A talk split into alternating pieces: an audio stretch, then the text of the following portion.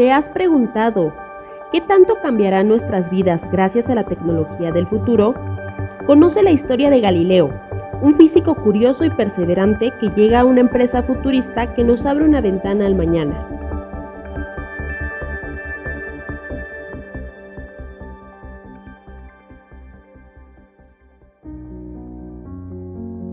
Episodio 2 El museo Ingresamos a un amplio salón donde observo muchos aparatos y equipos rotulados, exhibidos como piezas de museo. Físico, es por aquí, por donde debemos de empezar. Este espacio está destinado para conservar toda la historia de la empresa. Sin ser técnicamente un museo, tenemos piezas que sí lo son.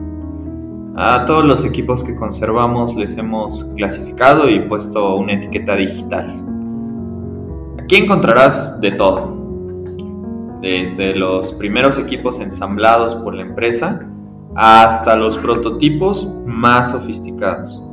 Prototipos que hoy en día estamos produciendo, desarrollando y comercializando. Como ya te imaginarás, al principio nuestra empresa empezó como muchas otras.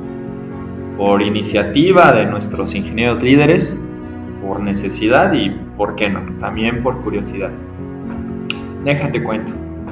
Tuve la fortuna de conocer a los ingenieros que iniciaron todo esto. Casualmente éramos vecinos, vivíamos en la misma colonia para ese entonces yo estudiaba en la Facultad de Ingeniería. Un buen día me llamó la atención un letrero. Estaba en una casa cercana a la nuestra. Decía, se requieren ayudantes en general. También, por pura curiosidad, me acerqué y toqué el timbre, que por cierto, al accionarlo, me dio toques.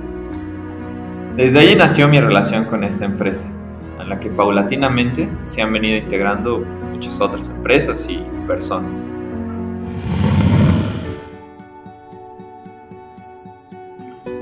Al principio el trabajo era básico, muy manual. Había que estar armando y ensamblando videocámaras todo el tiempo, entre otras cosas, claro. Así fuimos creciendo, rápida y vertiginosamente. Primero, para satisfacer los requerimientos de los vecinos ellos nos solicitaban cada día más y más cámaras de vigilancia para la seguridad de sus casas o negocios, después de la propia colonia. Así fuimos expandiendo el mercado, diversificando y mejorando los productos. Las alarmas que alertaban a los vecinos en situaciones de riesgo, así como la popularidad de nuestros botones de pánico, fueron muy solicitados y exitosos. De pronto, no nos dábamos abasto para cubrir la demanda del mercado interno. Al principio, la demanda local. Y así paulatinamente fuimos creciendo, ofreciendo novedosos sistemas de videovigilancia y seguridad. Principalmente a las autoridades responsables de la seguridad pública y a los gobiernos, que por cierto, déjate cuento, son nuestro principal cliente y socio hoy en día.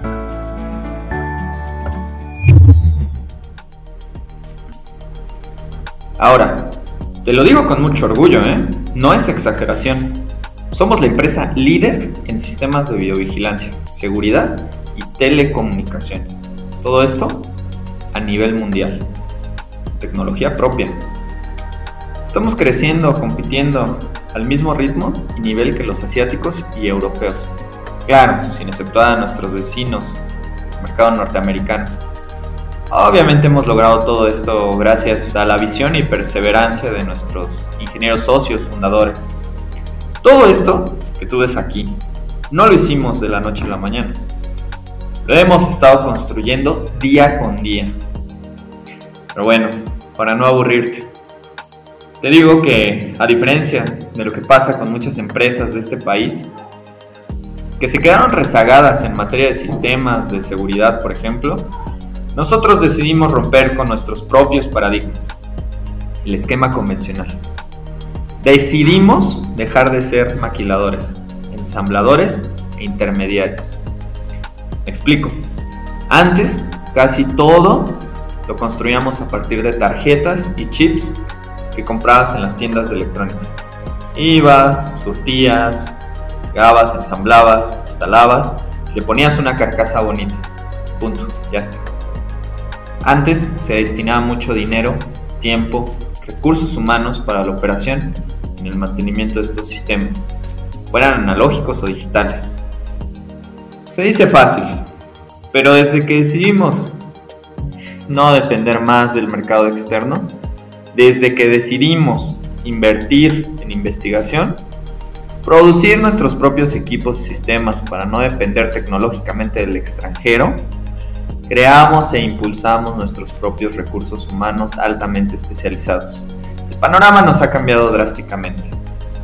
Como tú bien sabes, nuestro país cuenta todavía con suficientes recursos naturales, excepto, claro, los combustibles fósiles, que en gran medida se están agotando. Por ejemplo, tenemos yacimientos importantes de uranio, litio, también de silicio, elemento básico para producir semiconductores, microprocesadores y sistemas optoelectrónicos. Por cierto, nos hemos involucrado en los procesos de producción de componentes, que en la última década han evolucionado vertiginosamente, de microelectrónicos a nanoelectrónicos, de nanoelectrónicos a picoelectrónicos. Al día de hoy todos bastante bien conocidos.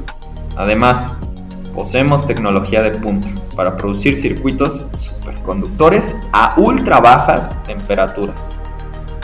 Afortunadamente, en el país hay suficiente investigación en materiales de estado sólido. Se experimenta al mismo nivel que en laboratorios y universidades de primer mundo. Para lograr este salto cuántico, tuvimos que invertir en ciencia, establecer asociaciones con los principales centros de investigación universitarios del país no solo del país, todo el mundo. Nos acercamos a la industria para conocer sus necesidades, así como a los gobiernos, sobre todo para ayudar a resolver el gravísimo problema de inseguridad.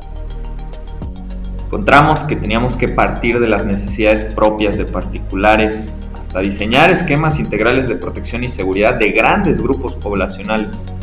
Esto con base en tres requisitos fundamentales. 1. Respeto al medio ambiente. 2. Sin afectar la salud de las personas. Y 3. No menos importante, sin invadir su privacidad. Como te he venido mencionando, todo esto no ha sido nada fácil. Pero lo que pareciera imposible, lo hemos hecho realidad. Hoy en día, aquí en la empresa, sigue vigente el pensamiento de Steve Jobs. Las ideas no valen nada a menos que se ejecute. La ejecución vale millones. Así que se trata de seguir invirtiendo, eliminando y reemplazando paulatinamente lo viejo, lo caduco, reemplazándolo por lo nuevo e innovador, que facilite a las personas mejor calidad de vida. A la par con estas ideas, ir sustituyendo los costosos y pesados materiales de los equipos, lo cual ha implicado desarrollar sistemas inalámbricos, eliminar poco a poco y definitivamente el acero y el cobre, materiales a los que estaban supeditados los sistemas antiguos, desde los equipos sistemas más simples hasta los más sofisticados.